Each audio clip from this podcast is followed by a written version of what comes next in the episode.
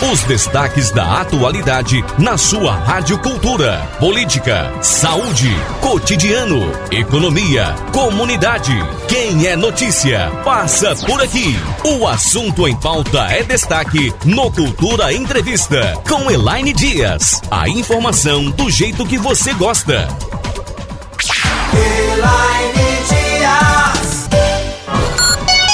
Agora, uma hora e 51 minutos, faltam nove minutos para as duas da tarde. A gente começa mais um programa da Rádio Cultura do Nordeste, Cultura Entrevista. Hoje, quinta-feira, dia 22 de julho de 2021. Seja bem-vinda, seja bem-vindo.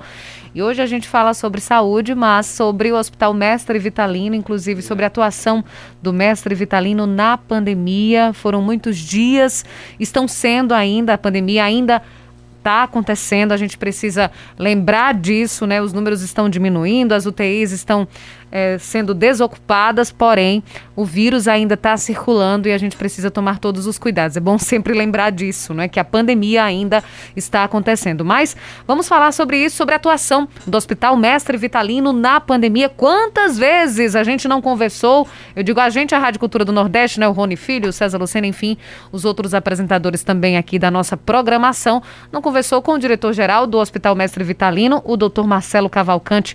Inclusive, o, o a Camila também, acho que todo dia a gente conversava com a Camila Juliette, a assessora de imprensa da, do Hospital Mestre Vitalino, para fazer esse contato e para que o doutor Marcelo pudesse conversar também conosco, trazer novidades, informações, enfim, trazer alertas para a população também de uma maneira geral. Seja bem-vindo, diretor. Muito obrigada por estar aqui. Boa tarde. Boa tarde, Elaine. Boa tarde a todos os ouvintes da cultura. É um prazer estar aqui com você. A gente conversar um pouquinho, né, desse período tão complicado que a gente passou, né, que a gente vem passando, tá melhorando, né, como você falou, graças a Deus, mas que a gente ainda tem que tomar cuidado, tem que manter os cuidados, né, a gente espera passar por isso o mais rápido possível, acabar de uma vez, né, pra gente voltar a nossa a vida, né, ao, ao, ao normal, né, ou se, como o pessoal prefere falar, ao novo normal. Mas é, agradecer o convite e a gente está aqui à disposição para conversar sobre o Hospital Mestre Vitalino. A gente que agradece e parabeniza também né, pelo trabalho, pelo empenho, pela disponibilidade também para estar tá sempre conversando conosco, porque eu acredito que foram dias muito difíceis, né, doutor Marcelo? Sim, Elaine, muito difíceis, né? A gente conversava sempre, como você falou, é, Rádio Cultura, Rony, a gente sempre. Irã, Irã né? né? A, a, a, o pessoal todo, a gente sempre estava conversando e entender e escutar nossas angústias, né? Que foi um período complicado para todo mundo, né? Para nós que fazemos o Mestre Vitalino, é, todos os profissionais de saúde como um todo, não só do Mestre Vitalino, mas de todos os hospitais, né? Todas as unidades de saúde, UPAs, é, PSFs, a, a, a, todas as unidades de saúde do, uhum. do, dos municípios, né? Do estado. É, passou um momento muito complicado, o momento foi muito uhum. difícil, a gente é, vi, às vezes não viu a luz no fim do túnel, a gente passou períodos bastante complicados, mas o momento é o momento da gente estar tá um pouco mais tranquilo, tá? Mas sem baixar a guarda. Uhum. Né? O hospital ainda continua com a ocupação relativamente alta, né, de pacientes, é, tanto na UTI quanto na enfermaria. Ainda temos muitos leitos de UTI destinados à Covid, exclusivamente à Covid, ainda abertos e ainda com ocupação considerável, bem mais baixa do que a gente tinha três semanas atrás. Né? A, a, a queda é gradativa, a gente sente essa queda gradativa, que é bem interessante. É, a gente sente a quantidade de pacientes, a procura por pacientes e pacientes se agravando também caindo. O número de óbitos, que é o principal, também caindo bastante. Então, é, a gente precisa entender que o, o, momento é bom, mas não é definitivo. A gente tem que continuar nossos cuidados, a gente tem que é, dar ênfase à vacinação, né, fazer o uso do, dos, dos, dos sabe, é, das medidas preventivas que todos nós já conhecemos, né? Estamos cansados de, de, de saber quais são, né? Mas não vale, não custa nada a gente estar tá relembrando sempre, aproveitar a sua grande audiência pra gente, que eu tô tendo prazer pela primeira vez de vir, né? Já a Rádio Cultura já é... Muito obrigada. À tarde é a primeira vez, né? À de tarde... manhã sempre você tá não, conversando. Não, sempre, a, a, cultura, eu ia falar, a cultura a gente tá sempre conversando, mas à tarde aqui no seu é, programa a primeira vez. Muito obrigada. Né? E aproveitar a sua audiência para dizer, né? É, é usar máscara, é fazer higienização das mãos, é fazer o isolamento, o distanciamento social quando necessário, né?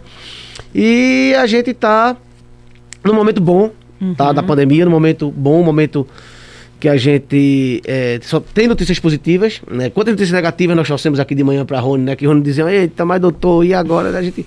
E no momento agora, a gente está tendo o prazer de vir aqui e dar boas notícias. Doutor Marcelo, é, houve momentos, inclusive, que estava é, 100% de ocupação né, nas UTIs do, do Hospital Mestre Vitalino, inclusive precisando que pacientes fossem para outras cidades, né, aqui em Caruaru. Sim, Elaine, com certeza. É um período bastante complicado. Para você ter uma ideia, nós chegamos a ter 130 leitos de UTI exclusivos para Covid, é muito leito de UTI aberto. E a gente bateu 100%. A gente tinha dia que o hospital parecia, era cenário de guerra na frente do hospital. Quantidade de ambulância, quantidade de familiares lá, né, rezando, sofrendo, chorando. Né, era, era, um, era um misto de, de, de situações. Era gente, é, familiares comemorando né, a saída de um, de, um, de um ente querido e familiares sofrendo com a chegada e às vezes com a notícia desagradável de um óbito. Então foi um momento bastante complicado para a gente que faz saúde também. Né? Já estamos nessa área há muito tempo, eu já estou nessa vida de gestão hospitalar há 18 anos. E realmente foi um período muito complicado. A gente jamais imaginou, nem nos piores pesadelos, uhum. a gente passar por uma situação que a gente passou nesse período. E a gente ainda vem passando, né? A gente não, não custa a gente lembrar que é um período que a pandemia, como você falou muito bem falado no início, o vírus continua circulante, a pandemia ainda não acabou, né? A gente não pode baixar a guarda, mas o momento hoje é melhor do que a gente tinha é, há três semanas, um mês atrás, vamos botar assim, que é como você disse, tinha era, eram os leitos 100% ocupados, a gente, paciente chegava, às vezes não tinha onde colocar o paciente, tinha que fazer uma retransferência de doente. Né? E o pessoal pensava, mas eram doentes de fora, do, do, do sertão, de, de, Recife, não, era da, da, nossa região. Hoje o Mestre Vitalino é um hospital que é referência para 53 municípios, aqui, né, a segunda macro regional de saúde, a quarta e quinta GERES. Né? Nós atendemos a, a área de abrangência quase 2 milhões de pessoas. E quando a gente fazia o censo, que a gente puxava, a gente achava, não, 100% deve ter gente de fora. Não, era, era só da nossa região. Né? Bastante preocupante uhum. o cenário. E a gente conseguiu, nós uhum. conseguimos, né? Com, com o apoio de todos, a gente, eu sempre falava aqui na, nas entrevistas que a gente dava, é, o apoio é, dos profissionais de saúde, né? A, o trabalho que, esse, que o pessoal teve, né? A, os médicos, enfermeiros, a gente não pode nem citar aqui. Mas o grupo, todos os funcionários, a gente só tem a agradecer a todos os profissionais de saúde nesse momento. E quando a gente fala profissional de saúde, não é só o médico, enfermeiro, o fisioterapeuta, o técnico de enfermagem, é, um, é, um, é a grande engrenagem do hospital. É hospital, recepção, é recepção, é, é maqueiro, é auxiliar. Então, todos os funcionários, eu, aqui, eu quero deixar aqui em público o nosso agradecimento, enquanto diretor do Hospital Mestre Vitalino, a todos os nossos funcionários. Até, né? desde o pessoal que está na área de linha de frente da saúde até ao, ao pessoal que está por trás na retaguarda. Então, todos foram fundamentais, estão sendo fundamentais para essa mudança de cenário que a gente vem passando hoje é, não só no Mestre Vitalino, mas no, no, país, no estado de Pernambuco principalmente, a gente vem conseguindo superar. Né? Aproveitar para falar o grande trabalho da Secretaria Estadual de Saúde, da pessoa do doutor André Longo, secretário estadual de Saúde, do governador Paulo Câmara, que não mediu esforços né, para a gente abrir mais leitos. Pra gente, é, nós trabalhamos nesse período todinho sem problema de compras de, de EPI. Os nossos profissionais sempre foram tiveram é, não faltou oxigênio não, não né, faltou oxigênio Marcelo? não faltou EPI a vacinação, assim que chegou, nós conseguimos vacinar nossos funcionários logo no início. Então, assim, a engrenagem funcionou. Num momento muito complicado. Era um inimigo invisível, a gente não vê inimigo. É, é aquela situação. A gente, quando vê o inimigo, é fácil a gente combater. Mas quando a gente não vê o inimigo, fica complicado. E o vírus é um inimigo invisível. A gente não conhecia esse vírus. No início, a gente via a angústia dos profissionais de saúde, dos médicos, dos enfermeiros, no início da pandemia. A gente não era uma, era uma coisa desconhecida no, no, do, a gente depois foi começando a, a conhecer o vírus, conhecendo a, a, a, saber tratar, né? E foi dando a melhorada. Uhum. Mas a gente só tem a agradecer, agradecer a todos, agradecer a vocês da imprensa pelo trabalho de, de, divulgação. Eu sempre falava isso com o Rony, a gente só tem a agradecer também, porque foi muito importante nesse período, né? incentivando, dando as notícias boas, positivas, as negativas que eu tinha que dar e o principal, né? Sem negacionismo, né? mostrando à população que era a importância né, de cuidar, de se cuidar, de tratar as pessoas, de, de fazer a vacina, de se vacinar, né, de fazer os cuidados, sem, é, como eu repito, sem negacionismo, uhum. sem ilusão, porque é, nós poderíamos estar muito melhor se não fossem os negacionistas. Doutor Marcelo, então aproveitando essa sua deixa, né, a gente traz aqui essa reflexão. Ainda tem muita gente que não quer se vacinar. Ainda tem muita gente que diz que não vai vacinar agora, que a vacina foi feita muito rapidamente, que não confia, que tem medo, ou que simplesmente acha que. Ainda tem gente que ainda acredita que não vai pegar Covid, ou que. que enfim. É, essa, essa diminuição né, dos números, dos leitos de UTI sendo desocupados, enfim, se deve exatamente à vacina? Com certeza, Elaine. É, é, a ciência, é a gente confiar na ciência. Né? A gente precisa confiar na ciência. A gente entende as pessoas que dizem, não, a vacina foi muito rápido, mas o vírus chegou que ninguém esperava. Estava no meio da pandemia. A gente não podia esperar dois, três anos, quatro anos para poder começar a se vacinar.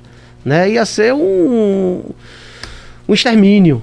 Né? Então, assim, a vacina é segura, as pessoas precisam se vacinar. A gente já está vendo isso no hospital.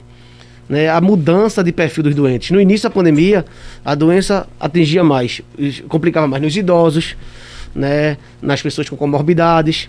Né? Os idosos foram os primeiros a, a, a sofrer. Né? Perdemos muitos idosos, perdemos entes queridos, perdemos amigos, todos nós. Né? E hoje, e o perfil do nosso doente no início era esse, eram pacientes que complicavam, eram os idosos. Né? Eram os pacientes obesos, eram os pacientes que tinham comorbidades. Diabetes. Diabéticos, as comorbidades, né? E hoje a gente viu que depois da vacinação, como mudou o perfil. Hoje a maioria dos nossos pacientes que nós temos no mestre vitalino são pessoas de adultos jovens e a maioria que não se vacinou. Os pacientes, porque no mestre vitalino nós não pegamos pacientes é, assintomáticos. Nós já somos um hospital de referência e nós já pegamos os pacientes no estado mais grave. Ou que necessitam de. Todos eles necessitam de internamento, quer seja na enfermaria, que são os menos graves, e os mais graves que vão para UTI. Então, a gente sentiu essa diferença. Hoje a gente não tem mais idoso, quer dizer, tem, mas muito pouco idoso, bem menos idoso do que adultos jovens. Ou seja, e a grande maioria, quando a gente faz a, com a família, vacinou, não, não vacinou, né? Os grandes.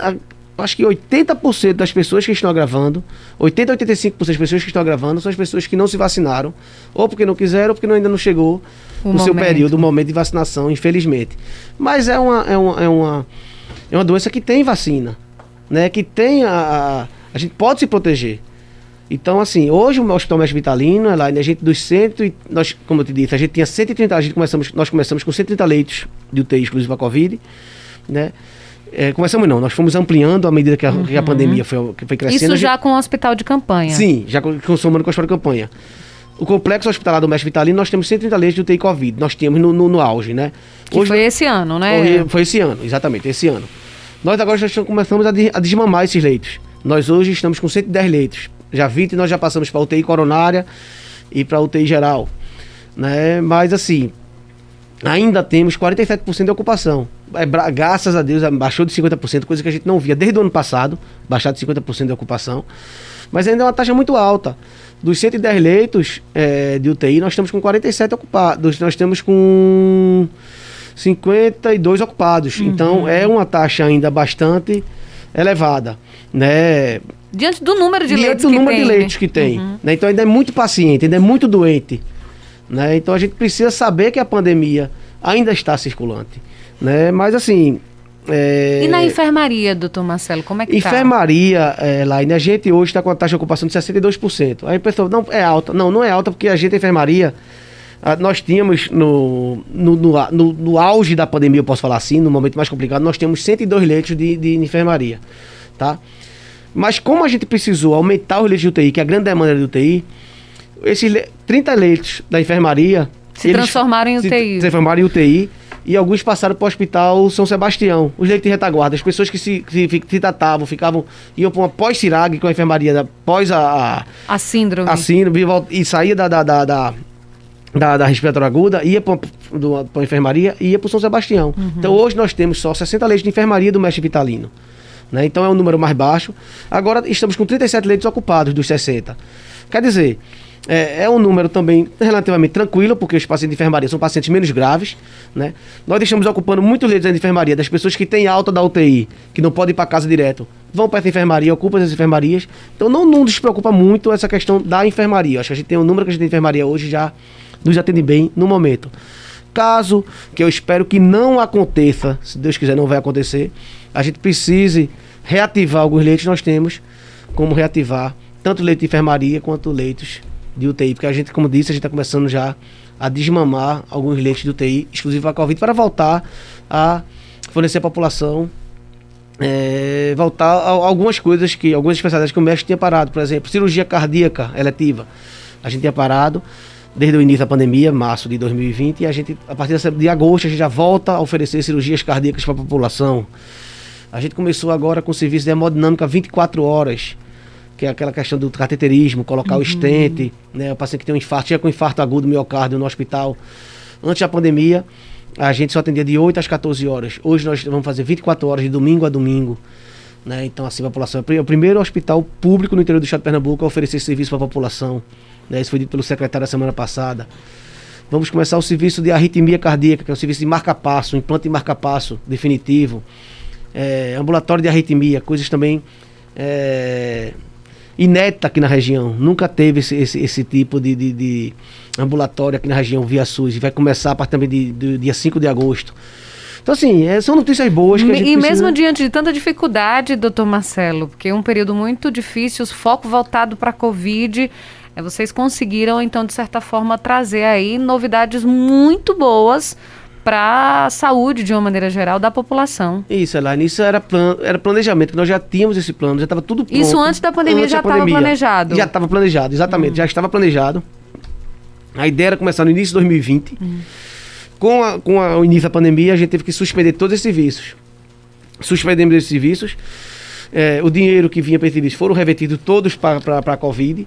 Né? Investimos em Covid, para você ter uma ideia.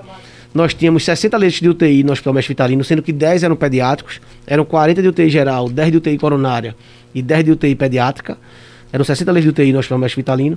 E com o advento da Covid, quando começou a, a- epidemia, nós passamos a ter 130 leitos de UTI exclusivos para Covid. Fora 20 de geral e mais 10 de pediátrico. Nós ficamos com 160 leitos de UTI só no Hospital Mestre Vitalino, juntando com o Hospital de Campanha, né? O complexo Mestre Vitalino. Ou seja, é muito leito de Covid para um, para um hospital. Se fosse em Recife, o Mestre Vitalino, na, na época da pandemia, era o segundo hospital do estado de Pernambuco a ter mais leitos de UTI Covid. Só que só perdia para o Alfa, no Recife, que era um hospital que foi construído, foi, que foi organizado para ser é, exclusivamente Covid. Agora, o Mestre Vitalino foi o único hospital no estado de Pernambuco que a gente conseguiu ficar com essa quantidade de leitos de UTI Covid e as outras especialidades da urgência funcionando.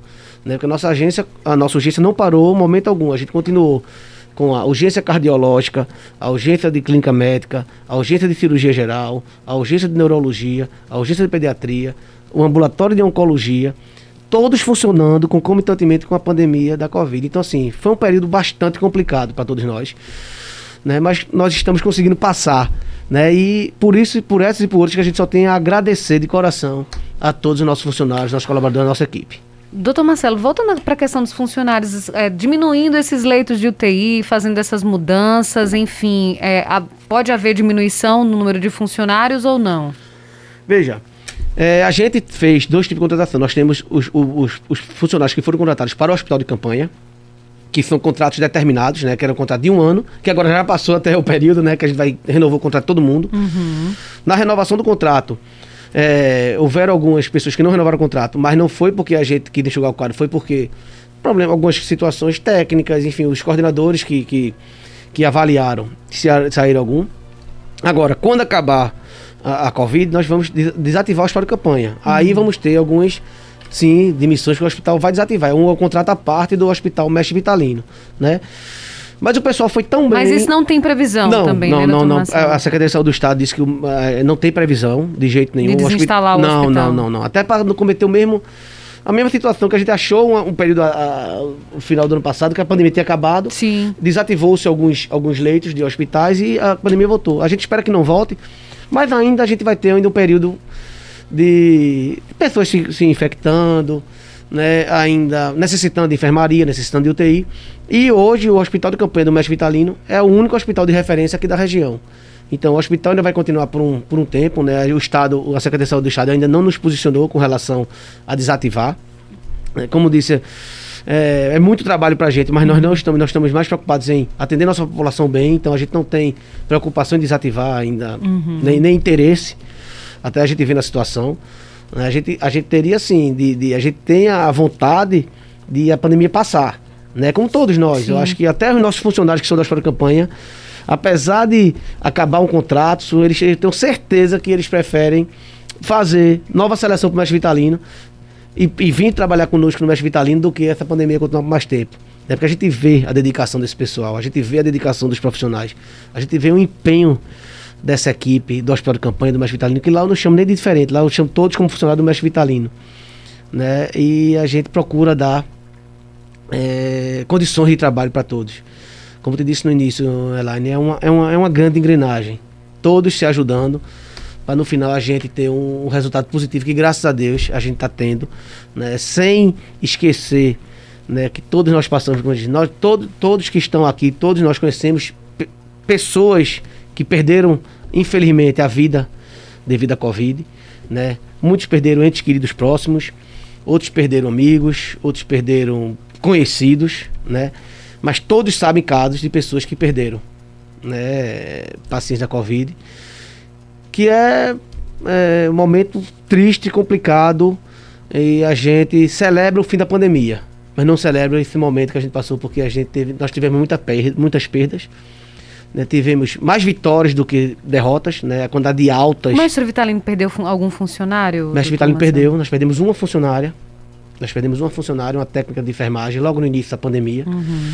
né, que para a gente foi um, assim, um golpe grande, né, um, um golpe assim, pesado para todos, né, que, que, que, passam pela... Perder um colega de trabalho, né, num momento tão difícil, que estava ajudando a, a, outras pessoas, né, que faz parte da nossa profissão, da nossa função, né, que é cuidar das pessoas. Nós que somos da área de saúde, nós, nós fizemos juramento no nosso, na nossa formatura de cuidar das pessoas, e é muito orgulho você comandar um grupo desse, né? As pessoas que a gente deixava a família em casa. Quantos de nós não passou meses sem ver pai, mãe, né? Chegava em casa, o filho vinha para dar um abraço, você não, peraí, saía, se escondia, ia, entrava por trás, tomava banho no beiro de trás. Assim, é um período, foi um período muito complicado para quem é da área de saúde, muito complicado. Eu digo por experiência própria, passei oito uhum. meses sem ver meus pais, né? Eles não tinha falar por telefone, dia dos pais, dia das mães. Para protegê-los, né? Para protegê-los, com certeza. Dia dos pais. A distância lá nesse período, às vezes as pessoas ficavam chateadas que a gente entende demais, demais é, os, os, manifestos que tinha do comércio, de volta da economia, né? Mas o importante naquele momento era a vida, né? A gente estava brigando, lutando pela vida. Então, todos passaram por situações difíceis. O comércio, é, é os, os, os turismo, né? Os eventos, né? A gente, todos passaram. A gente, e, e o pessoal da saúde afastou-se completamente da família.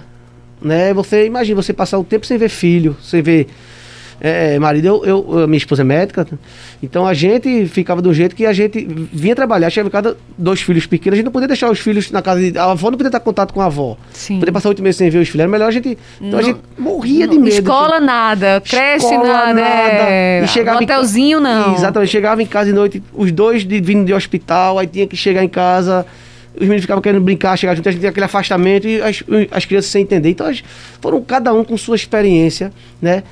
Complicada desse período e que nós vamos levar isso pro resto de nossas vidas. Todos nós, nós que fizemos saúde, vocês que fazem imprensa, comércio. Então, não vai ser. É, é, nós vamos levar aprendizado. Isso, isso, isso vai entrar nos anais, não da saúde, mas nos anais da história. E que nós passamos por isso, felizmente ou infelizmente. Querendo ou não, foi aprendizado para todos nós.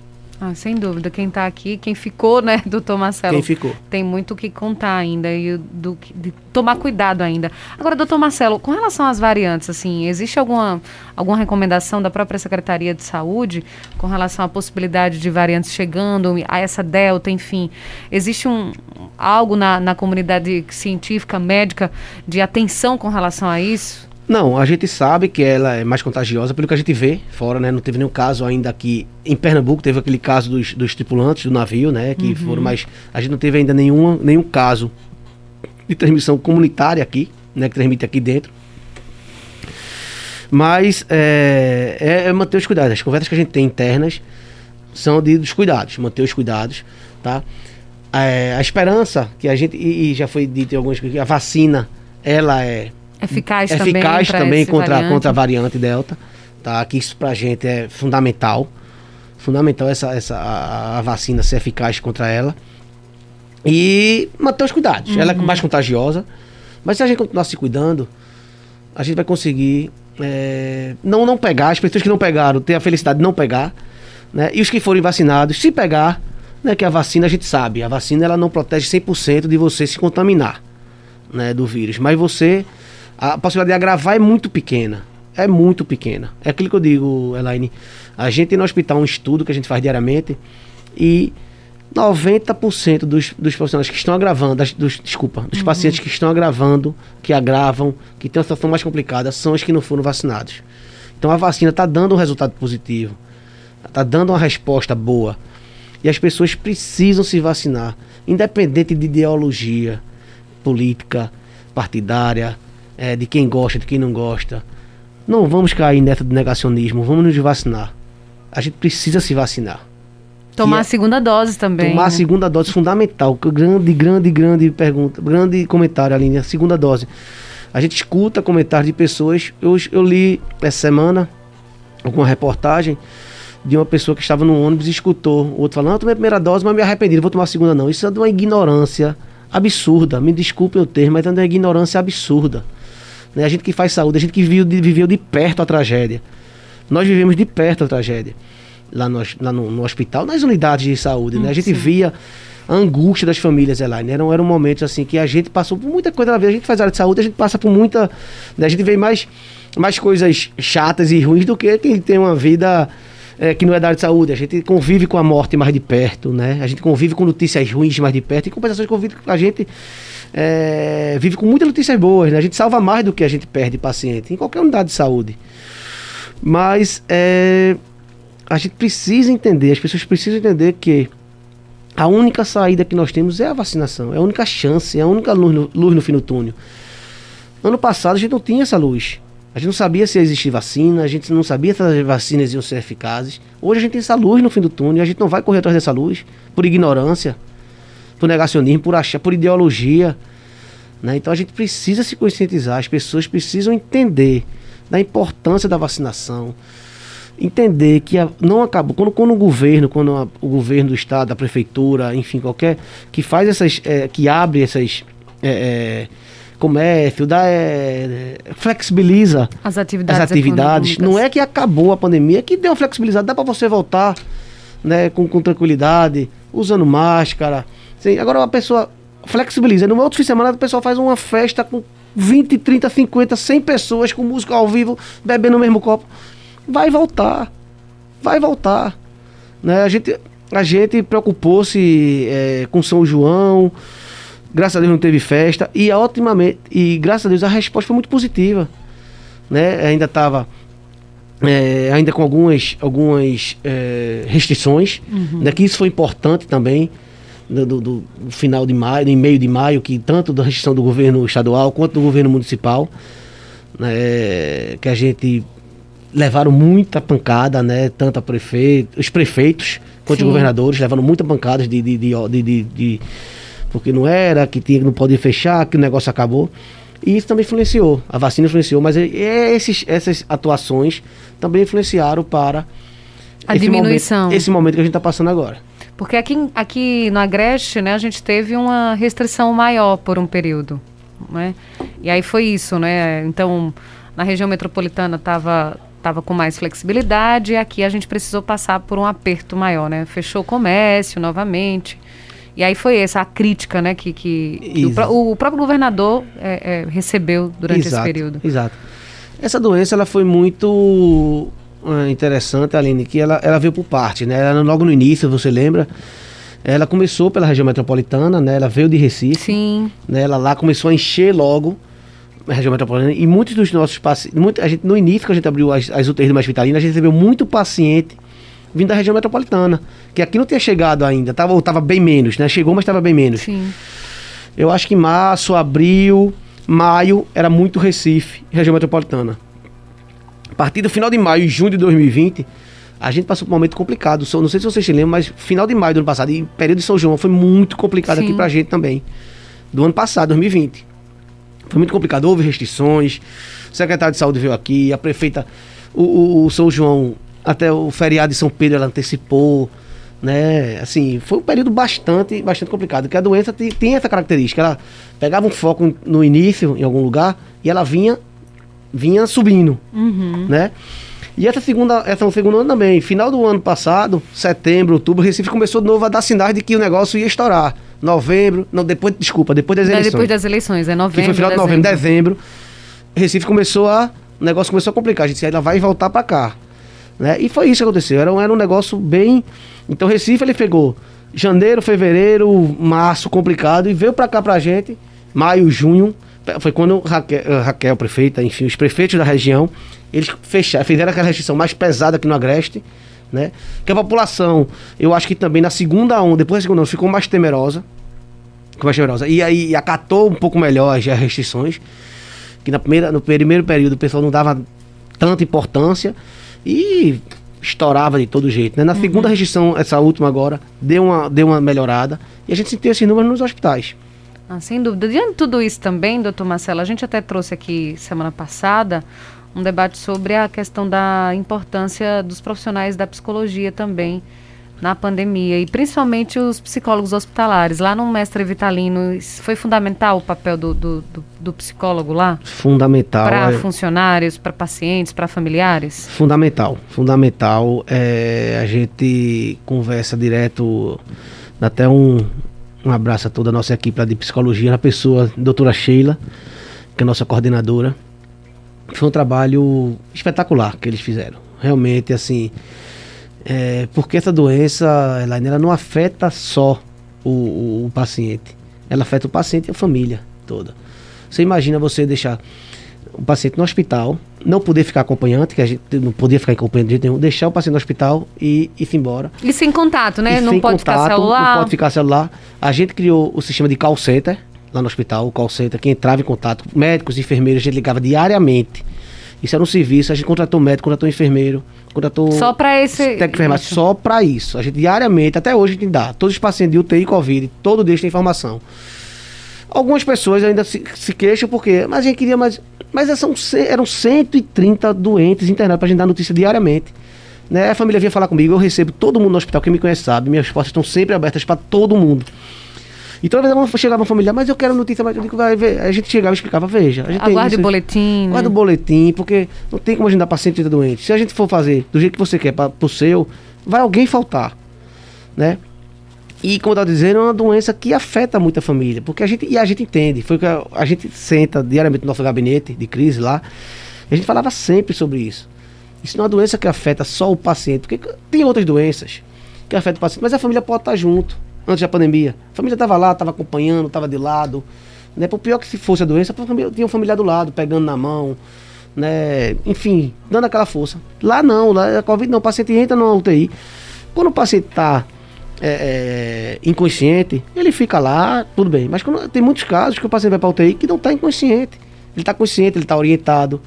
E não pode ter notícia, não pode ter contato com o familiar. Por mais que a gente faça, além do call center, nós temos o programa é, da visita.com, que é o a gente faz a ligação via tablet, né? Todo dia também a gente faz a chamada de vídeo. Chamada de vídeo, vai na, no leito, mas não é a mesma coisa. E às vezes, e a psicologia era muito importante, porque a psicologia sempre ia. Porque às vezes, depois da chamada, o paciente ficava mas debilitado, gostava via a família, mas depois ficava debilitado e tá triste, aí entrava a psicologia, a equipe de psicologia junto a equipe de psicologia para falar com a família, que muitos familiares iam falar com a gente, a gente chamava a psicóloga para explicar a situação, para mostrar. E outras, muitas vezes, a situação pior possível, que era do óbito. Uhum. Né, que a gente passou por um período de muito, foi, foram vários óbitos, né? No início da pandemia foi um período bastante doloroso para todos. Agora sim, o trabalho da psicologia foi fundamental, fundamental, né? E assim, é, porque a gente fala muito do mental, fala muito da, da, da, da família, dos. Mas eu, eu, eu, eu, eu falo, Elaine, sabe? É, eu acho que é, todas as equipes, eu fico até. É, quando eu falo psicologia, eu lembro da fisioterapia. O que Sim. aquele pessoal da fisioterapia é, respiratória fez. Gente, é um negócio assim, de coragem, sabe? Que eram, eram os profissionais que chegavam junto, entubava, estubava, é, fazia aquelas. É, é, ah, desculpa, entubava, não, que entuba é médico, mas a, fazia o, a troca de, de, de das, das, das, sondas, das coisas, tudo era o fisioterapeuta, os controles dos. Das, dos. dos. É, dos números né, da, da respiração, dos, dos, das demandas respiratórias uhum. dos pacientes, tá? O pessoal dos técnicos de enfermagem, os enfermeiros, assim, a gente fica até sem saber. Os fonoaudiólogos que pegavam o pós, o paciente pós-Covid, que saía dificuldade de deglutição depois de passar 20, 25 dias no tubo. Reaprendendo a, a reaprendendo falar, a fazer comer, tudo. Né? Então, assim, foi um grande, foi um grande, foi uma grande engrenagem, Uhum. Elaine. Foi um grande, um conjunto mesmo que, que funcionou. Né? Os médicos nem se falam também, né? Lógico. Mas o grupo, o grupo, assim, todas as especialidades foram, foram espetaculares. Estão sendo ainda. Estão sendo ainda, estão sendo ainda, estão sendo ainda. A gente vai para um rápido intervalo comercial. Na volta do intervalo, a gente vai atender os ouvintes também, com perguntas e mensagens. Já tem algumas mensagens aqui no nosso WhatsApp, o 981091130. O ouvinte vai poder também participar por telefone, 3721 ou 37221130. Na nossa página do Facebook, pode interagir conosco também no nosso canal do YouTube. A gente volta já. Estamos apresentando Cultura Entrevista com Elaine Dias. Voltamos com o Cultura Entrevista. A apresentação da jornalista Elaine Dias. Duas horas 28 minutos, a gente está de volta aqui no Cultura Entrevista, hoje conversando com o diretor-geral do Hospital Mestre Vitalino aqui em Caruaru, doutor Marcelo Cavalcante, falando sobre a atuação do HMV na pandemia. E o ouvinte Cultura também pode participar dessa entrevista, fazer sua pergunta por telefone 3721 ou 3722 pelo WhatsApp 981091130 pode mandar mensagem de voz, mensagem de texto. Tem também o Facebook e o nosso canal do YouTube. O programa tem um oferecimento de Sismuc Regional, seja sócio e usufrua de assistência médica e jurídica, odontológica, oftalmológica, além de convênios com operadoras de planos de saúde e lazer, para atender os servidores e seus dependentes. Rua Padre Félix Barreto, número 50, Maurício de Nassau, fone 37236542. Casa do Fogueteiro e Utilidades está com uma nova linha de produtos com concentração de pureza, detergente, amaciante, desinfetante, sabão líquido para roupa, essência de cheiro, soda cáustica, bicarbonato de sódio e muito mais, além de utensílios domésticos. Casa do Fogueteiro e Utilidades, Rua da Conceição, Centro Caruaru. O WhatsApp é o 981787512 e o Instagram é arroba Casa do Fogueteiro. Tem ouvinte na linha. Alô, você do telefone, boa tarde. Boa tarde, minha filha Elaine Dias. Boa tarde para o doutor Marcelo. Boa tarde para o Sandro e para toda a Rádio Cultura. Oi. Josenildo, tudo bem? Tudo bem, minha filha? Você está bem? Tudo bem, obrigada. Eu- eu- eu quero parabenizar toda a equipe do Hospital Mestre Vitalino. Há mais de dois anos atrás, a minha esposa ela fez um cataterismo. Olha, Elaine, eu vou dizer uma coisa a você. Hospital, vamos dizer, assim, primeiro mundo, viu? Porque realmente o atendimento é espetacular. As pessoas funcionários são uma maravilha. Eu fiquei lá tomando conta da minha esposa, né? eu sou defensa visual, mas eu fiquei tomando conta da minha esposa, Sim. né? E realmente, olha, foi uma maravilha. Mas eu gostaria de perguntar ao doutor Marcelo, quando é que volta o atendimento para as pessoas que têm problema cardíaco, né? É assim, é, o serviço ambulatorial. Tá entendendo? Que eu sempre tenho ligado para lá, porque minha esposa tem problema cardíaco e, e o doutor lá, quem atende ela é doutor Edmilson. Gostaria de saber se ele está lá ainda, ok? Uma boa tarde, que Deus abençoe todos vocês. Boa tarde, Josenildo. Muito obrigada pela sua participação. Josenildo. Boa tarde, Josenildo. Muito obrigado pelas palavras, né? Isso é muito gratificante e a gente trabalha para isso. É, Josenildo, como eu estava conversando com a Elaine aqui, a gente está voltando aos poucos à nossa vida normal. Né? Eu- acho que foi um momento complicado para todo mundo. A gente teve que parar algumas especialidades, né? Suspender o atendimento ambulatorial, cirurgias eletivas. Mas estamos voltando agora, início de agosto. Estamos voltando os nossos ambulatórios devagarinho e o cardio, a cardio vai voltar também a partir de agora, de início de agosto. Tá? E doutor Edmilson Renault, nosso amigo doutor Edmilson Renault, é, grande cardiologista, continua lá conosco. Tá bom? Um grande abraço. Tem outro ouvinte na linha? Boa tarde. Boa tarde, essa menina. Olá, Nininha, tudo bom? Tudo ótimo. Boa tarde pro doutor aí. Olha, e os ouvintes, né? Olha, eu quero dizer a ele que eu já fui vacinada, muita gente da minha família já foi, agora os filhos da gente, porque são as idades mais jovens, de 30 e poucos anos, já estão sendo vacinados. Meu filho também, todo mundo.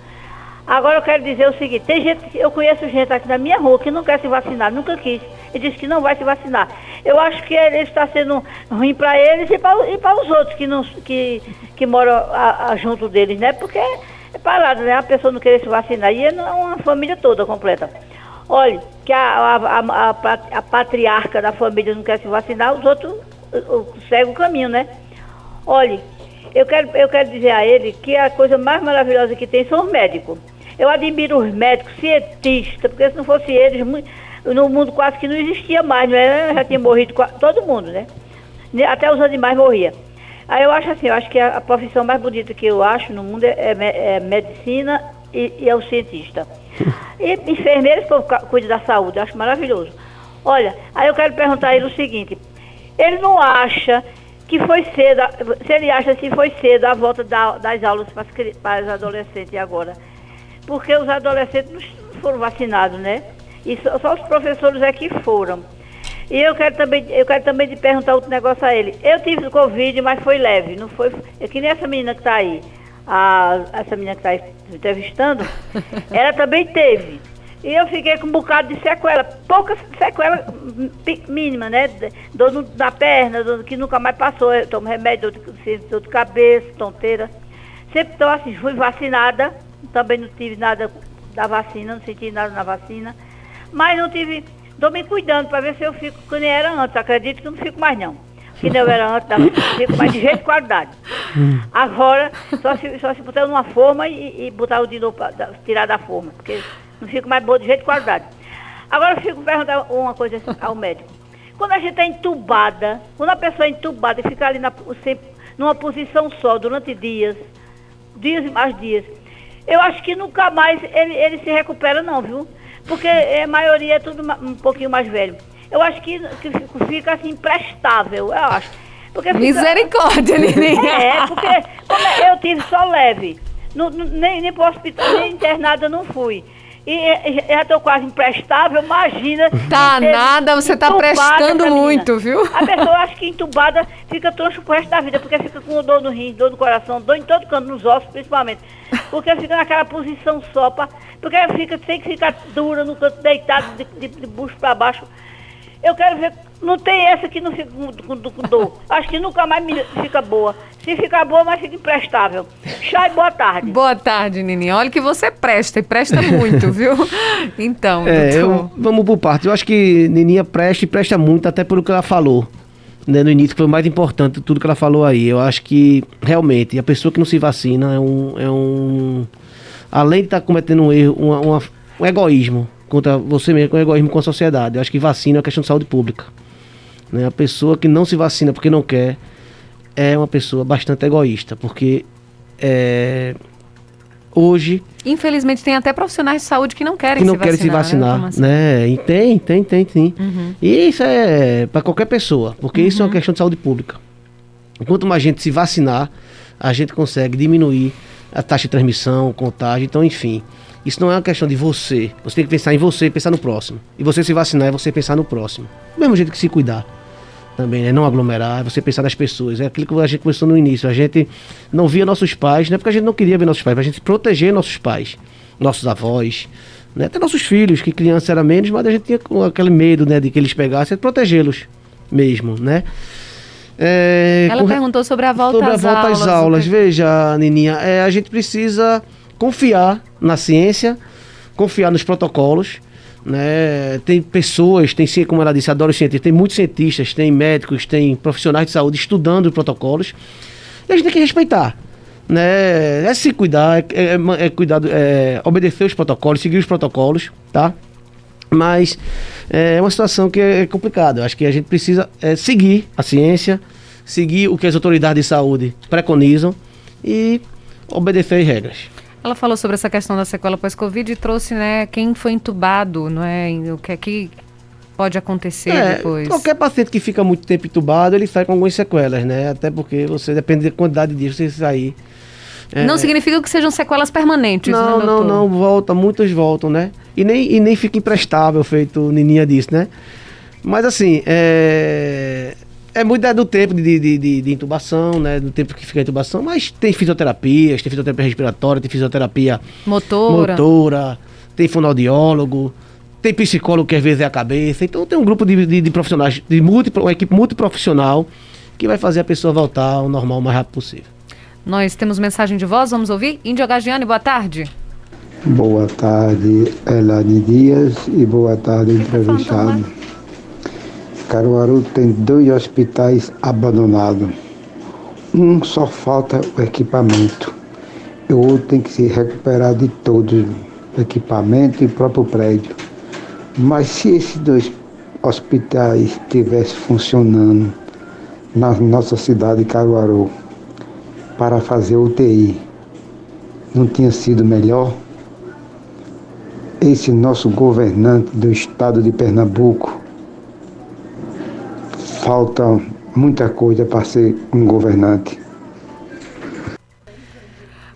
Um abraço, índio. É, então, é, doutor Marcelo. Bem, é, eu não. Eu não, eu não é, eu- boa tarde, Índio. É, eu, não, eu realmente não sei quais são os hospitais que ele, que ele quis é, falar, né? Que não estavam. Que estavam sem funcionar aqui em Caruaru. A gente tem o conhecimento do mestre Vitalino, né? A gente não tem muito conhecimento das outras unidades, tá? Mas é, a questão não é quantidade, Índia, é, a questão é qualidade. Eu acho que a quantidade de leitos de UTI é, que a gente montou deu uma boa segurada na pandemia. Realmente tem períodos que a gente, quanto mais, naquele período complicado, não era só aqui em Pernambuco ou só aqui em Caruaru, quanto mais leitos abrisse, mais ia, ia ocupar rapidamente, porque a, ela, a, a pandemia estava desordenada, né, desgovernada. Mas assim, eu acho que a solução não é abrir leito. Abrir leito, às vezes, só abrir, abrir, abrir, abrir, não é. É a gente. O mais importante é a prevenção. É a gente se prevenir. Não adianta só a gente estar abrindo leito desordenadamente. Isso não é, isso não é solução para o problema. Né? A solução é fazer o que o Impedir governo. a circulação do vírus, Isso, né? impedir a circulação foi. é fazer o que o governo do estado fez, o, o que os governantes que não, que não são negacionistas fizeram, que é prevenção.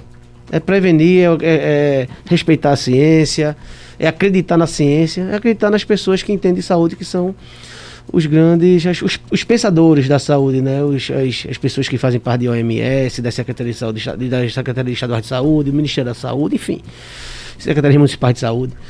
Então, assim, é, é seguir os protocolos e prevenir, prevenção. Alex do Bode manda mensagem aqui diz: Boa tarde, Elaine. Parabéns ao doutor Marcelo Cavalcante, um grande gestor em saúde, está fazendo um grande trabalho à frente do Hospital Mestre Vitalino, com humildade e inteligência. Um grande abraço para ele. Alex do Bode. Mandar um grande abraço para meu amigo Alex do Bode, né? Que também faz parte. Aí, a- Alex do Bode, ele, ele, ele é uma, foi uma peça importante pra gente lá do Mestre Vitalino nesse período. Alex é lá da lanchonete do Mestre, né? Faz um bode perfeito, de primeira, excelente. Não é para à toa que eu não dei Alex do Bode. Né? O bode dele é de primeira, tá? A gente de vez em quando, é, a gente almoça lá sempre, né? E sempre estamos conversando. E assim, a lanchonete lá, como eu disse, uma engrenagem, um contexto, tava lá. No momento que a gente tava mais cansado, às vezes, um momento complicado, a cabeça quente, a gente ia lá na lanchonete de Alex, tomava um café, comia um bode, soltava aquela conversa, né? Soltava tensão lá com ele, com, com, com todo mundo lá, sem aglomerar, né? Que ele respeitou as medidas de, de- de preventivas, as mesas separadas, né? Mas assim, fez parte da vitória. Alex e, a, e a equipe dele fez parte dessa grande vitória. De- que, de- dessa grande vitória, não. Desse, dessa, desse momento agora que a gente está partindo. Que se Deus quiser, nós vamos sair vitoriosos. Um grande abraço, Alex. Tem aqui algumas mensagens também no Facebook. O Robson Teixeira da Silva diz: Elaine, acabou porque acabou as verbas. Ambulatório para transplantados renais, como é que vai ficar? Pergunte a ele, por favor. Pergunta o José Roberto. Não, vai, vai voltar. Os ambulatórios vão voltar. Os ambulatórios todos pararam, né, no período da pandemia. Mas os ambulatórios vão, vão, estão voltando gradativamente, sim. Vão voltar. Josiel João diz: Boa tarde. Eu percebi que os números da Covid começaram a diminuir depois que o ministro da Saúde iniciou uma caravana pelo Brasil. Inclusive, queriam fazer de Pernambuco igual ao Amazonas. Pela falta de oxigênio, foi preciso o ministro da Saúde intervir. Tudo começou a se normalizar, disse o Josiel João. Bem, Josiel, é, não, é, não foi basicamente isso, né? Eu acho que foi um, é aquele negócio. A gente não, a gente não quer Foi a achar. vacina que chegou, Isso, a vacina. A gente não quer achar quem foi o salvador da pátria, que não existe salvador da pátria nesse momento, né? É um grupo, é um conjunto de, de ações para a gente ter um resultado positivo. Então, várias ações em conjunto que, vai, que nós vamos sair com essa vitória. Então, a principal, como a Elaine falou aí, foi a vacina, foi o incremento da vacinação, foi a velocidade que a vacina chegou.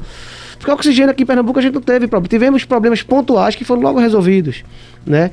Não é questão do oxigênio. Resolvidos é... antes de faltar. Antes de né? faltar. Não, não faltou oxigênio aqui em Pernambuco, né? Não tem nada a ver com, com o Amazonas. Mas a gente respeita a opinião. É um conjunto de forças.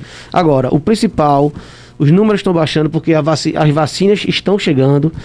É, e, e, se a vacina chegar, nós temos um PNI bastante competente, né? Isso é histórico, né? O Programa Nacional de Imunização é bastante competente, é eficaz, é rápido.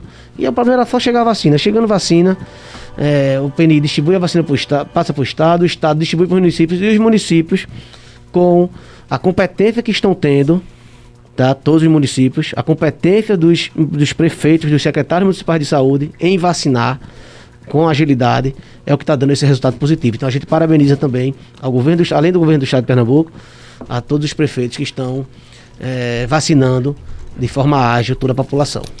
Jorge Macena está aqui também no Facebook e diz: Boa tarde, Elaine. Boa tarde ao convidado. Quero parabenizar pela entrevista e pela explicação. E, Elaine, aproveita e manda um abraço aí para Dimas, esposa dele, e os funcionários lá em São Caetano, curtindo o programa e trabalhando lá na fábrica Baby. Abraço pessoal lá em São Caetano. Tem o Jonatas Santos dizendo uma coisa que eu não entendo: nós tomamos a vacina porque se eu e você tomamos a vacina, não há por que ter medo daqueles que não tomaram. Alguém me explica? Jonatas. Oi, Jonatas. Veja, o problema não é a questão de tomar vacina. A gente, a gente tomou a vacina, a gente está protegido, é, mas todos nós sabemos que a vacina não é 100%. A gente pode pegar a doença, né? E a partir do momento que a gente pega a doença, a gente pode contaminar algumas pessoas que não tomaram a vacina, né? Então, assim. Pode ser assintomático. E pode né? ser assintomático. Pode levar o vírus para alguém. Exatamente, né? pode ser assintomático. Porque a gente pode ter a, pegar a vacina. Eu mesmo tive na minha. Eu não, eu não, eu, olha, eu tô dentro do hospital tá? Desde o início, linha de frente, recebendo gente, fazendo reuniões. Eu não peguei Covid, tá? Minha esposa teve Covid, começou com médica, sintomas. Não é médica, esposa, a gente não, não, não sabia que ela estava com Covid, começou com sintomas que eu fiz exame positivo e eu não peguei, já era vacinado. Ou seja, ela também era vacinada. A vacina com ela também não agravou. Também não agravou, que ela, a vacina atingiu o objetivo de não agravar. Teve sintomas leves. É, ela, a vacina dela, ela, ela não, não imunizou 100%, ela pegou a, a Covid leve. E eu não peguei, tive contato com ela, tive. É, a gente conversava, a gente é, tomava café junto, almoçava junto, enfim, não, não peguei, não peguei a Covid. Né? Então, assim, é de, é de pessoa para pessoa, Júnior. Então a gente precisa, mesmo a gente vacinado, a gente tem que manter ainda nossas precauções. É, é fundamental para a gente conseguir sair disso o mais rápido possível. Tem mensagem de voz de Valdo Vieira. Boa tarde, Valdo. Boa tarde, Elaine. Excelente programa. A você, equipe Cultura Entrevista e ao entrevistado. É, quero fazer um breve comentário sobre a situação que vivemos com relação ao tema do entrevistado. É, em primeiro lugar, dizer que da gratidão e do orgulho pelo Sistema Único de Saúde, por esses heróis que é, é, é, sacrificaram suas vidas, não literalmente falando, mas de forma é, no campo profissional, né? abdicando de, de várias coisas para é, é, dobrar horário, dobrar plantão, esse pessoal que trabalhou na linha de frente no combate à pandemia, mesmo na, na maioria das vezes, muitas vezes, sendo é, é, é, maltratados, sendo é, desrespeitados. Mesmo assim, esse pessoal foi de uma abnegação, foi de uma, de uma garra, foi não, é de uma garra fora do comum. Ontem eu tomei a minha segunda dose da, da, da, da vacina. Estou muito feliz e muito grato a esse pessoal. Muito bem atendido, muito atenciosos, todos eles, não o pessoal que está trabalhando diretamente com a vacina, mas os que estão nos hospitais, né? Pessoal que trabalha, que trabalha passou, passou um período é, é, é, é vivendo no, no, limite do limite, do, do, do limite, é, é, e manter a calma com, com plantões altamente estressantes.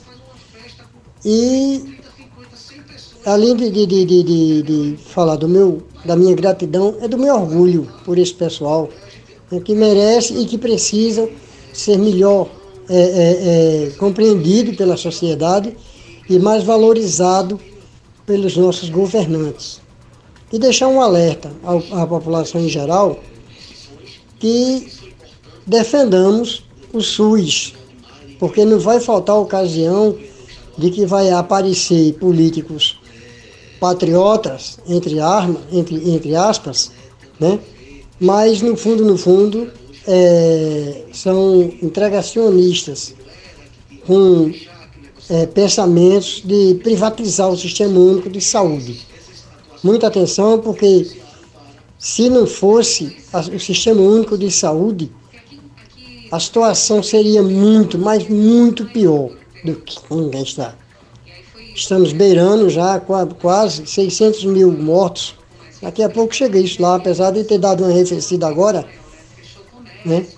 Então é preciso que a população entenda esses profissionais, valorizem e respeitem esse tipo de gente. Ok? Um abraço. Um abraço, Ivaldo, e parabéns. Você conseguiu tomar a segunda dose da vacina, isso é muito bom. Parabéns, doutor Marcelo. É, Ivaldo, é... Rapaz, só tenho a assinar embaixo tudo que você falou. É espetacular, o SUS é perfeito. É, hoje eu trabalho exclusivamente no SUS, né? O Mestre Vitalino hoje é um hospital 100% SUS, não parece, né? Que as pessoas têm uma ideia de SUS diferente. Hoje o Mestre Vitalino é 100% SUS. Tá, com aquela estrutura, com aquela quantidade de, de, procedimentos, com aquelas especialidades que a gente oferece. Então o SUS é, o SUS é, é perfeito, é, é um modelo que as pessoas. Nós temos que nos orgulhar de ter um sistema de saúde tão eficiente como o SUS. Agora, que prejudica às vezes o SUS são é, alguns governantes, né, que às vezes não, não tentam, como, como o Ivaldo falou, tenha, tentam é, acabar, né, mas que não vão conseguir porque a população é muito mais forte. E o SUS foi uma vitória do povo e não tem perigo não, a gente vai continuar fazendo o que nós sabemos fazer, que é saúde para toda a população. Aqui no canal do YouTube tem o Everton Wagner dizendo: durante o período mais crítico da pandemia, o hospital teve dificuldades na aquisição de insumos farmacêuticos, doutor Marcelo? Como é, deixa eu ver aqui de novo. Everton. Everton Wagner. Não, Everton, é como eu disse no início, nós tivemos, graças a Deus, uma, uma estrutura muito boa, né, um controle de estoque muito bom. Tá? Não tivemos problemas, não né? nem com oxigênio, nem com remédios do kit de intubação, com, nem com EPI. A gente conseguiu passar muito bem por essa pandemia. Então, assim, nós não temos nada da, de, de, de, de, contestar ou de, de, falar com relação a, a insumos, a EPIs, a, a oxigênio. A gente conseguiu passar muito bem pela pandemia com relação a isso. Everaldo diz: Boa tarde, Elaine. Doutor Marcelo, estou assistindo, viu? Interessante demais essa entrevista. Estou no bairro Cidade Jardim. Ele está assistindo, acho que pelo YouTube. O Everaldo. Tem mensagem de voz do Cícero Heleno? Olá, Cícero, boa tarde. É, boa tarde, Elaine. Boa tarde a todos os ouvintes, né? Boa tarde ao diretor aí do Mestre Caleno. É, um grande diretor, né, do Mestre Caleno. Parabéns aí, doutor. Viu? Pelo serviço que você vem exercendo à frente né, dessa secretaria né, aí do Mestre Vitalino. Né. Esse hospital que abrange o, o, município de Caruaru, né? E um hospital bom, esse hospital é bom. Né? Esse hospital é ótimo, esse hospital. Né? Atende pessoal daqui de Caruaru e da região. Então, boa tarde para vocês e que Deus abençoe cada um de vocês. Um abraço para o Cícero, ele só quis elogiar. É, Cícero, um grande abraço e tenho muito orgulho de comandar é, a, a, a, equipe, aquele, aquele grande hospital que é o Mestre Vitalino. Muito obrigado. Livonaldo Torres diz: Boa tarde a todos. Eu não peguei Covid ainda, mas esse pessoal que pegou e foi internado em enfermaria, existe um tratamento com medicação para essas pessoas, doutor Marcelo? Sim, sim, sim, sim. Nós temos, como disse, a gente não tem paciente em fase inicial. O que vai para o mestre vitalino já são pacientes referenciados, que eles já têm um, um quadro já de alguma certa gravidade. Menos gravidade vai para a enfermaria e mais gravidade vai para a UTI. Uhum. E tanto para a enfermaria quanto para a UTI nós temos os protocolos internos de tratamento, dependendo do quadro do paciente. Aqui o advogado Flávio Holanda também está acompanhando a gente, diz, faz uma pergunta. Primeiro diz parabéns, Ivaldo, pela mensagem. Parabeniza o ouvinte Ivaldo. Diz que o Hospital Mestre Vitalino é um orgulho para Caruaru e Pernambuco. Viva o SUS. E diz: por que os hospitais do Exército foram, não foram utilizados no atendimento dos pacientes da Covid? Doutor Marcelo poderia responder? Sabe de alguma informação? Flávio, é, amigo, eu não, realmente é uma pergunta muito complicada. É, eu, eu não, não, tenho essa informação, né? Eu acho que é, poderia né, ter feito atendimento, como todos os hospitais é, se propuseram a fazer, né, independente do perfil. Mas, infelizmente, eu não, não tenho esse conhecimento, não, não posso dar essa resposta, amigo. Um abraço. Tem ouvinte na linha? Alô, boa tarde. Boa tarde, Aline. Boa tarde, de, é, secretário Marcelo. Quem Zéza fala? Oi, Zéza, tudo bem? Tudo bem, melhor agora, né? Falando Pronto. Vocês, eu quero Cê... dizer que eu já tomei a minha, a minha segunda dose, já tomei a da minha gripe. Parabéns. Obrigada, minha santa. E é que nem aquele senhor falou, a gente tem que agradecer muito a Deus, primeiramente, Deus. Né? E segundo, essa vacina, né? E a gente ainda vê ali, na onde a gente anda, que nem eu vim, cheguei hoje daí de Caruaru, e vejo ainda gente assim dizer ah, eu não vou tomar não essa vacina não, porque a cura é Deus. A gente sabe que a cura é Deus, mas é importante também a vacina. Sim, não é muito é verdade, bem. Ali. Pronto, é verdade, sim, Zéza. Um abraço para você. Olha aí, o depoimento da Zéza já tomou também, tá de parabéns, né, doutor Marcelo? Parabéns, Zéza, é isso mesmo. Graças a Deus. Agora, vamos ajudar Deus? Né? Não vamos dar muito trabalho a Deus, não. Vamos tomar a vacina que a gente ajuda a Deus, né?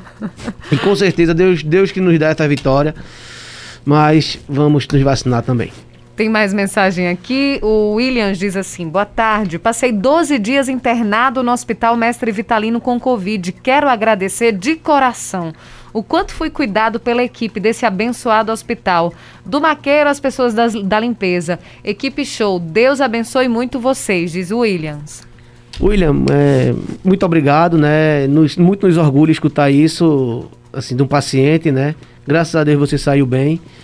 E assim, é aquilo que eu disse, é o nosso trabalho. A gente trabalha para isso, a gente tem um, é, um empenho da equipe, empenho de todos. E, meu amigo, parabéns pela sua vitória e muito obrigado. Venceu a Covid ali, o Williams. Ele diz assim: Eu quero fazer um apelo à prefeita e ao governador, por favor, encaixe no grupo das vacinas as pessoas que tiveram Covid, o tanto grave como eu tive. Eu acho que ele tá louco para tomar, vacina, tomar vacina, Williams, né? Vamos ouvir mais uma mensagem de voz? Valdeli Dias. Boa tarde, Valdeli. Boa tarde. Dias, a melhor do Norte e Nordeste. Para você, só parabéns. E convidados também. Excelente programa, que Deus continue abençoando e iluminando o caminho aí de vocês. Um abraço, Valdeli. Um abraço, obrigado. Uhum. Só os parabéns aqui, né? E aí, é, doutor Marcelo, ainda aqui com relação ao que vai acontecer, não é? Então, agora a partir de agosto, só relembrando aqui para os ouvintes, o hospital volta a, a se manter como era antes da pandemia. Vai começar agora em agosto, né? Mas depois de agosto, setembro, outubro, tem algum planejamento também já para 2022? Vocês já pensam em algo? Já, Elaine, a gente está, como você disse, a partir de agosto a gente começa a voltar gradativamente, uhum. né? A gente volta a cirurgia cardíaca, a gente já tinha antes da pandemia. A gente voltou, voltou a fazer cirurgias cardíacas, vai voltar a fazer cirurgia cardíaca. A hemodinâmica 24 horas, a gente, como eu disse, a gente não tinha antes, a gente tinha de 8 às 14 horas de segunda a sexta, e agora vai ser 24 horas de domingo a domingo, a parte de cateterismo. E, e vamos ter um serviço novo de, de, de, de arritmia, que é o implante marca-passo, né? Que é um ambulatório de arritmiologia, que é fundamental aqui para a região, inédito, pioneiro, tá? No SUS.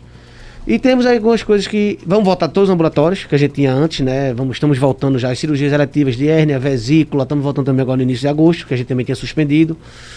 Cirurgias urológicas, que também a gente tinha suspendido, estamos voltando todas as cirurgias gradativamente. E, e pro ano que vem a gente está vendo, final, até final do ano, a gente iniciar a especialidade de cirurgia vascular, também no Mestre Vitalino, né? Que também é um projeto do Estado, que também já está é, bem encaminhado. Uhum. E vamos andando, vamos andando. Temos aí agora um projeto, que esse é projeto mesmo, a gente não sabe se vai. É, é, é, estamos estudando, né? A ideia é a gente tentar é, montar uma clínica de hemodiálise lá no Mestre Vitalino, de que pacientes te... crônicos. Que, que projeto importante. Né, um projeto interessante aqui para Carol, importante. Né, que o secretário está bem imbuído em tentar organizar isso, Sim. né, botar para frente isso. Ele está trabalhando dias, após, dias e noites em cima desse, pro, desse projeto, junto com o Dr. Gil Brasileiro, que é o nosso superintendente da OS. Tá? E é uma, se a gente conseguir, vai ser uma coisa muito boa para Caruaru. Caruaru está precisando disso. A gente vê nos, nos, nos hospitais é, pacientes que, que estão internados só porque estão aguardando vaga de diálise nas clínicas. Né? E não tem vaga, não tem Uhum. vaga. Só vai surgir a vaga no paciente, infelizmente, via óbito, porque é um paciente crônico que vai precisar fazer diálise diariamente. Né? Então a gente, esse paciente está internado só precisa de, de ter essa vaga na clínica para ir para casa, fazer a diálise E às vezes ambulatorial. está ali é, correndo risco até de contrair outras Lógico, doenças. Tá dentro do né, hospital, né? Tá dentro do ambiente hospitalar, né? Já tá de alta, com de alta, só porque faz hemodiálise precisa ficar no hospital. Então, assim, vai ser um, seria um marco para Caruaru e a gente tá trabalhando em cima desse projeto. Vamos. O secretário está bem imbuído, o governador também está bem estimulado com relação a isso. Seria um marco histórico aqui para Caruaru. E a gente, Vamos ficar na expectativa para que na- dê certo. se Deus quiser, a gente está pensando nisso, de construir ali, na, ali no, no- no estacionamento do Mestre Vitalino uma clínica. Vamos, vamos trabalhando em cima disso aí. Que, que informação maravilhosa sobre esse projeto. Tem mais uma mensagem, a última? José João está em São Caetano, quer falar também? Mensagem de voz, boa tarde. Boa tarde, aqui é o José João de São Caetano, Pernambuco.